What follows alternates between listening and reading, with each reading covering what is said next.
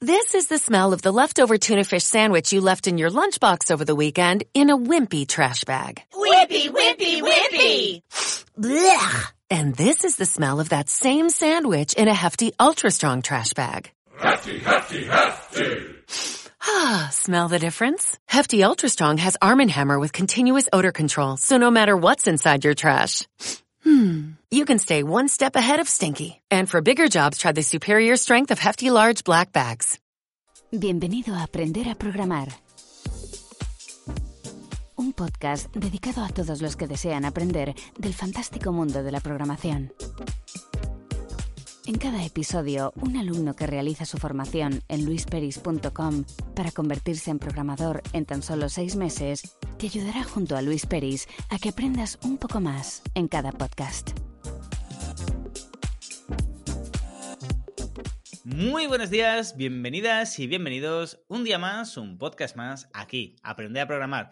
Ya lo sabéis, el podcast donde cada semana viene un alumno diferente a, bueno, a, a indicar cómo está aprendiendo en nuestra formación. En esta ocasión tenemos al otro lado del micrófono a Diego. Muy buenos días, Diego, ¿cómo te encuentras hoy? Buenos días, Luis. Pues muy bien. Después de una semana completita, ¿Intensa? com- completita, bien, bastante bien. Sí, decimos que estamos bien, pero eh, lo hemos hablado off the record antes de grabar, estamos reventados. Un poco cansado, Pero sí. sí, un poquito sí. No, no, bien. eh, ay, yo, yo creo que va a salir un podcast muy interesante porque de hecho tenemos que comentar cosas que, bueno, eh, me ha sorprendido porque me mandas un WhatsApp de, bueno, Luis, he conseguido dar una vuelta entera, no sé qué, no sé cuántos. Sí, sí, cosas muy chulas. Y, y- y estás contento. A mí me ha ilusionado mucho, más que nada, por no porque lo hayas conseguido, sino porque te, te hayas ilusionado. De, o sea, porque hay, hay una parte en la programación que es o te gusta o lo odias.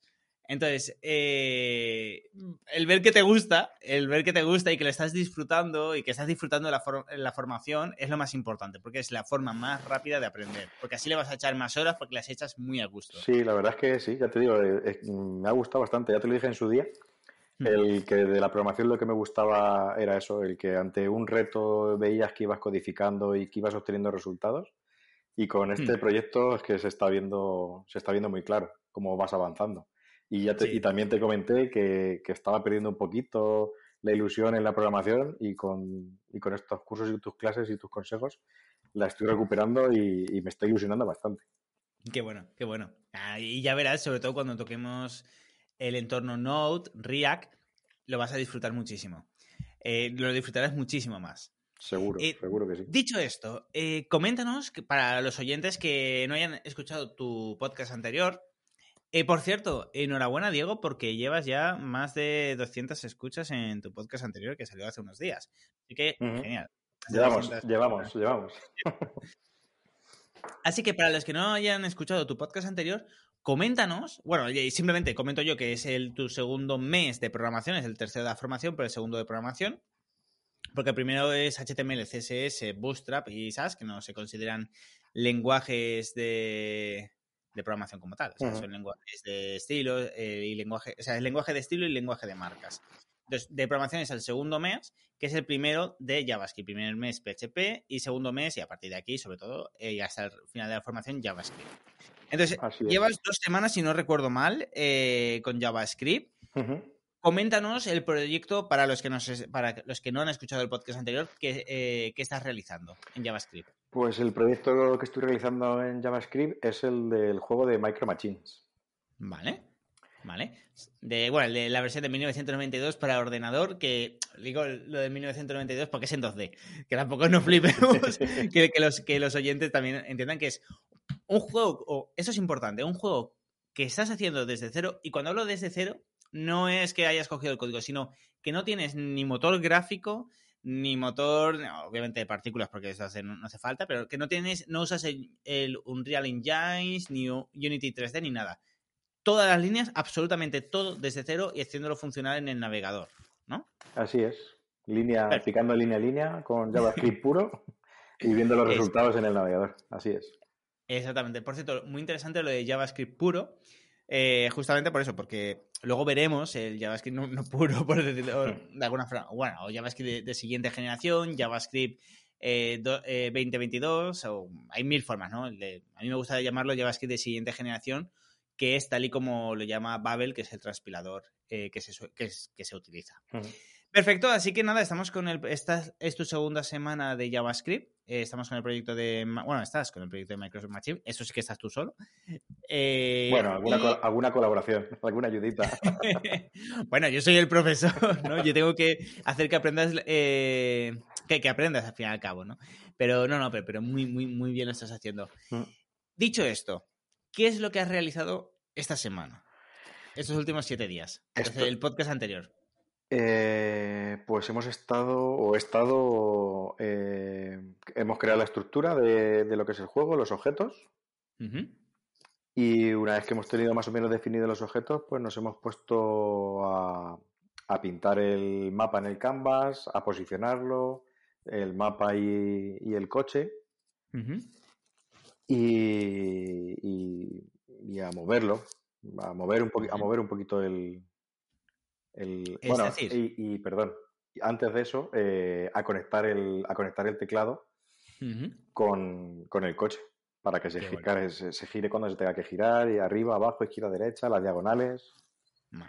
Es decir, me estás diciendo que en una semana, eh, no habiendo jugado anteriormente JavaScript, así, eh, has desarrollado, el, has implementado, bueno, el mapa que simplemente era una imagen JPG, ¿vale? Pero has aprendido Canvas, que viene HTML5.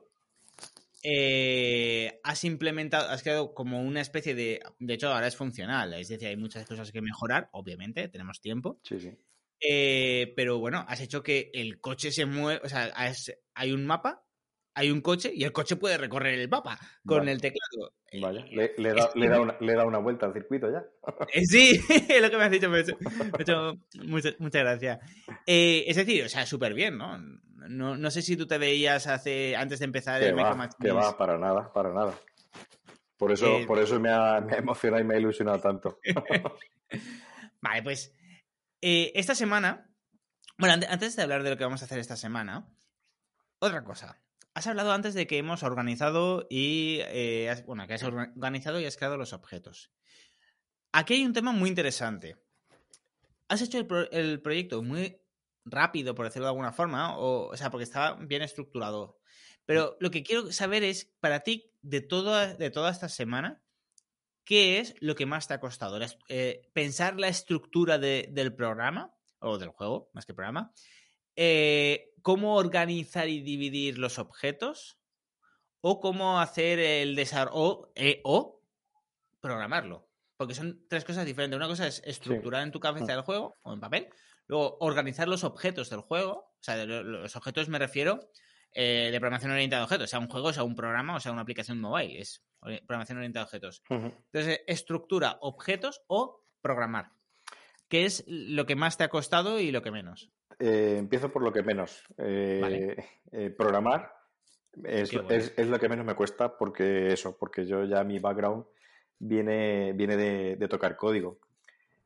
Pero eh, lo que más me cuesta todavía a día de hoy es, la estructura y los objetos. Mm, saber bien, vamos, la tarea de un senior. Sí, exactamente, es lo que iba a comentar. Claro, eh, es decir, ahora si empezaras en una empresa, ahora mismo, a día de hoy, que a ver, también te digo que te quedan tres meses y medio de formación, eh, a día de hoy sería, serías junior, obviamente. Es decir, entonces ¿Qué es lo que hace un junior en una empresa? Hace mucho, ¿no? Es decir, lógicamente cuando salgas de aquí serías capaz de hacer un juego como este desde cero y un programa muchísimo más grande desde cero y estructurarlo. De hecho, yo estoy muy contento con mis alumnos y con el nivel de esta formación porque salen, no digo que salgan seniors porque falta la experiencia, que solo se, da con los años en la empresa. Sí, eso se, nota, se nota que, que, una vez que te pones dices, mm, vale, sé programar pero mm, me hace falta una ayuda para poder llegar a esto, a poder llegar yo a, picar código. Exactamente. Pero es cuando salgas de la formación, de hecho, ya lo dirás tú aquí, cuando, cuando en las últimas clases, cuando termines la formación, ya verás que es cierto que te faltará, obviamente, la experiencia de X años programando. Es cierto que sin llegar a ser senior, sí que tendrás eh, una visión de cómo organizar cualquier proyecto desde cero y ponerte a programar. Ojo, que está, claro que si lo hiciera un senior, lo haría mejor. No nos vamos a engañar. Por eso, por eso se ha comido un montón de años explicando el código. Eh, y eso se lo da la experiencia, ¿no? Pero sí que, por eso estoy muy contento también con los alumnos que terminan la formación, eh, bueno, que son todos los que empiezan, no hay más. Eh, por esto, porque al final todos los alumnos consiguen el. Bueno, ¿qué hace este proyecto? Pues lo hacen, ojo, lógicamente, sin ser senior, es decir, sin a lo mejor la calidad que tendría un senior, ¿no? Eh, o sin la visión, que, sobre todo, que tendría un senior. Pero, pero sí que es algo muy importante. Más que nada te digo porque eh, en este proyecto lo que te ha costado quizás ha sido la parte organizativa, que es la que yo donde más te, te he ayudado. Sí. Pero ya verás que a medida que vaya pasando el tiempo dentro de esta formación, eh, te irá haciendo menos falta mi ayuda para la parte organizativa. Igualmente no te preocupes porque es la tarea de siempre va a ser del senior. En ese sentido, Sí, que no, tú pero- Pero tienes, o sea, mm, firmo, firmo todo lo que has dicho, porque sí, eh, me, me voy dando cuenta a medida que, que aunque ahora mismo, por ejemplo, esté programando lo que son los objetos, lo que son las funciones de la estructura que hemos creado, pero sí que es verdad que aunque a día de hoy, por ejemplo, no pueda yo todavía solo eh, hacerlo, mm, Hmm. la estructura, sí que, sí que se me va abriendo un poquito más poco a poco la mente para entender, el de, ah, pues mira, claro, esto es así por, por este motivo y por este otro. Claro. Pero sí, sí. Bueno, eh, poco a poco, ya verás que. Sí, lo que, Nah, dices- y- es lo que dices tú, es, es experiencia y es estar Sí, son, son- encima, son- encima de eso, estar echar horas y horas y horas y, y se ve, se ve, se va viendo. Sí, sí. No, no, no hay más. Eh, vale, dicho esto, dicho esto, nos queda dar la clase. Eh, porque como hemos comentado, hay diferentes cosas. Llevas una semana picando código. Eh, hay diferentes cosas que hay que mejorar. Pero esto vamos a decir qué cosas son la semana que viene, cuando nos indiques eh, qué has hecho durante toda esta semana. Así que, Diego, ya solo queda que te despidas de tus más de 200 oyentes y nada, y ya sabes que estás invitado la semana que viene. Nada, pues un saludo a todos, nos escuchamos en el siguiente podcast y que vaya bien la semana. Perfecto, ya lo sabéis. Muchísimas gracias a todas y a todos por estar ahí. Un día más, un podcast más aquí en Aprender a Programar. Y como ha dicho Diego, vendrá la semana que viene, así que nos escuchamos la semana que viene. Un abrazo. Chao. This is the smell of the leftover tuna fish sandwich you left in your lunchbox over the weekend in a wimpy trash bag. Whippy, whippy, whippy! Blech! And this is the smell of that same sandwich in a hefty, ultra strong trash bag. Hefty, hefty, hefty.